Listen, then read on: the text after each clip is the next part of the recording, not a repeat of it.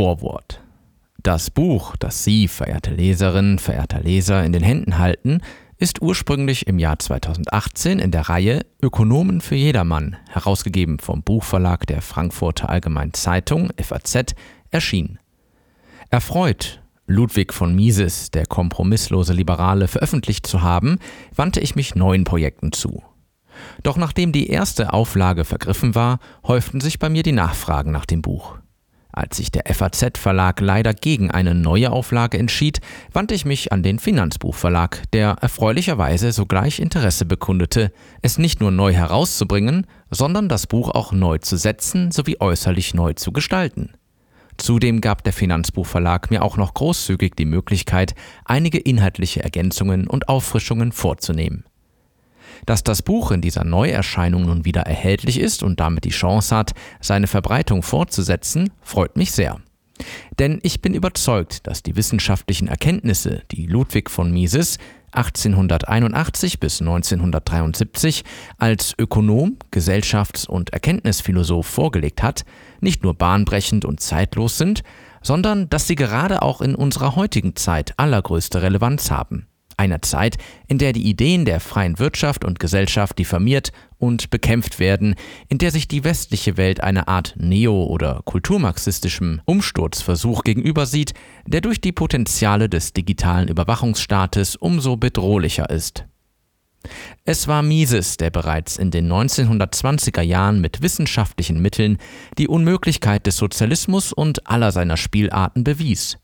Bis auf den heutigen Tag ist er darin unwiderlegt. Mises erklärte, dass der Sozialismus scheitern muss, dass er in Elend, Chaos und Gewalt endet.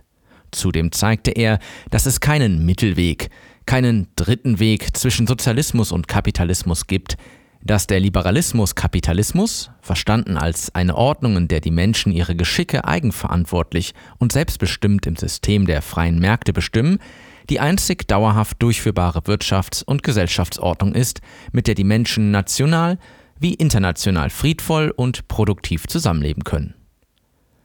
Dass das staatliche Geldmonopol, die Ausgabe von ungedecktem Geld in Umlauf gebracht durch Bankkreditvergabe zu Überkonsum und Fehllenkungen von Kapital, zu Wirtschaftskrisen und Inflation führen muss, hatte Mises schon im Jahr 1912 ausführlich dargelegt.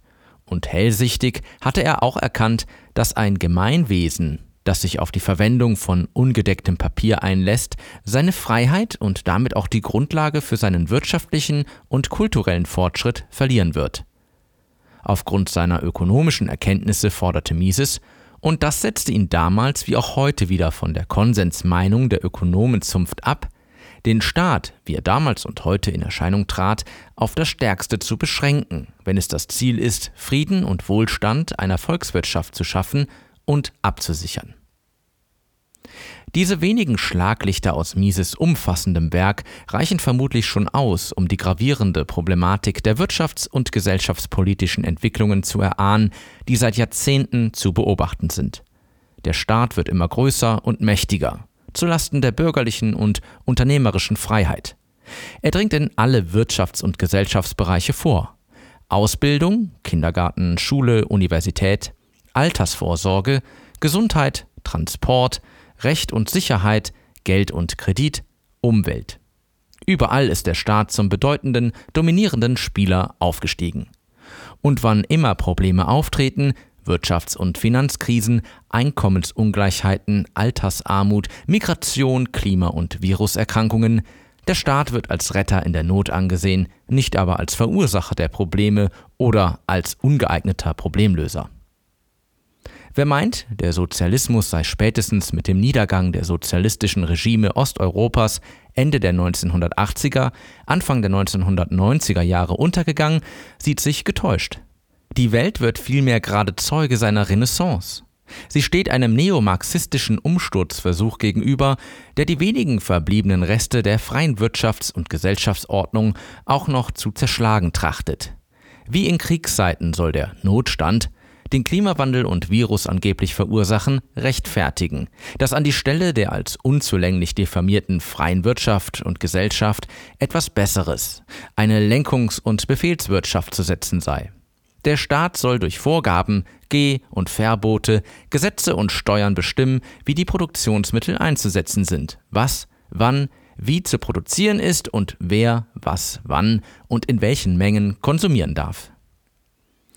Der große Neustart, Great Reset und die große Transformation sind verklausulierte Wortkonstruktionen, die kollektivistischen sozialistischen Ideen zum Siegeszug verhelfen sollen.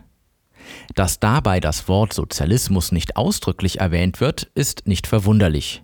Schließlich hat die Menschheit mit dem Sozialismus schon vielfach furchtbare Erfahrungen gemacht. Ihm sind Abermillionen zum Opfer gefallen. Der Sozialismus kommt in neuem Gewand daher, in Form des politischen Globalismus. Ihm zufolge sollen die Menschen ihre Geschicke nicht eigenverantwortlich in einem System der freien Märkte gestalten. Der politische Globalismus sieht vielmehr vor, dass Wirtschaft und Gesellschaft sich eben nicht evolutorisch frei, sondern von staatlichen Stellen, dirigistisch gelenkt und geplant entwickeln sollen.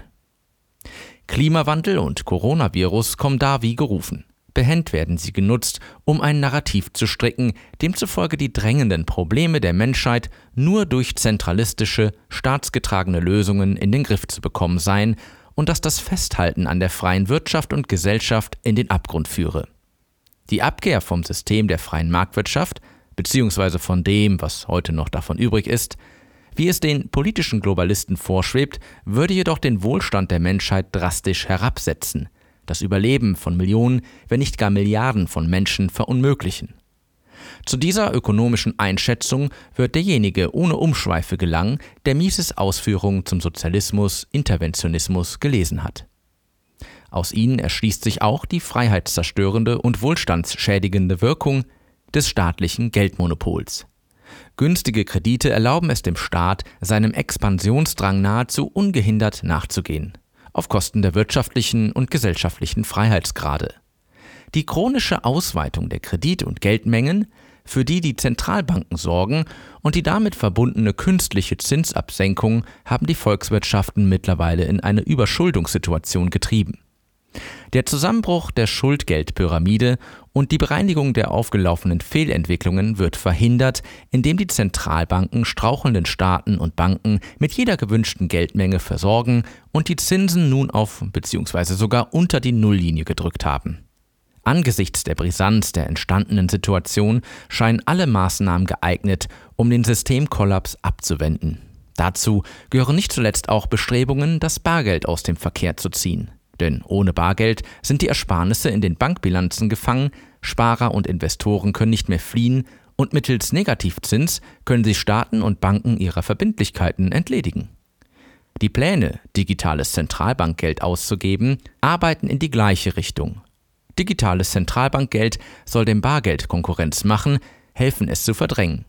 Es ist jedoch auch ein Instrument, um die Kreditrisiken im Bankensektor aus der Welt zu schaffen in dem Bankguthaben jederzeit eins zu eins eintauschbar sind in digitales Zentralbankgeld und Bankpleiten abzuwehren.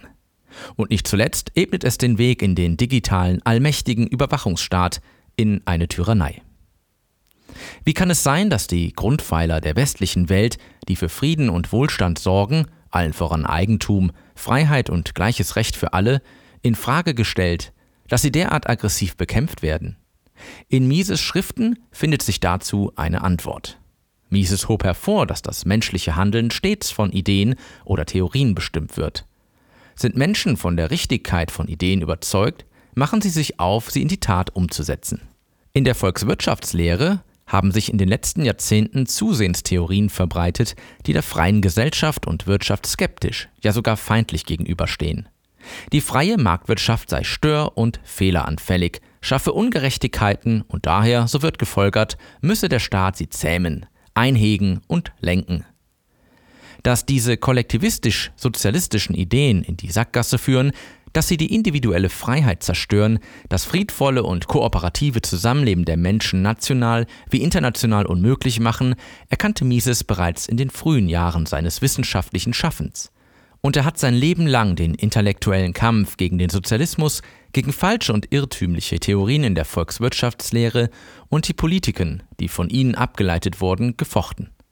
Sein Werk verdient heute mehr denn je größte Aufmerksamkeit, weil es den Menschen die Augen öffnet, ihnen die Möglichkeit gibt, eine intellektuelle Gegenwehr zu formieren, um sich doch noch vom Weg in die Knechtschaft, auf den die sozialistischen Lehren sie gebracht haben, abzukehren.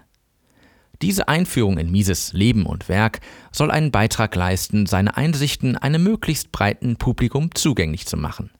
Daher freue ich mich sehr, dass sie, ergänzt um einige Ausführungen zur Erkenntnis- und Zinstheorie, wieder erhältlich ist. Mein ausdrücklicher Dank gilt dem Finanzbuchverlag und hier ganz besonders Frau Isabella Steidl und Herrn Georg Hodolitsch für ihre Unterstützung. Alle verbliebenen Unzulänglichkeiten gehen voll und ganz zu meinen Lasten. Thorsten Polleit, Königstein im Taunus im November 2021.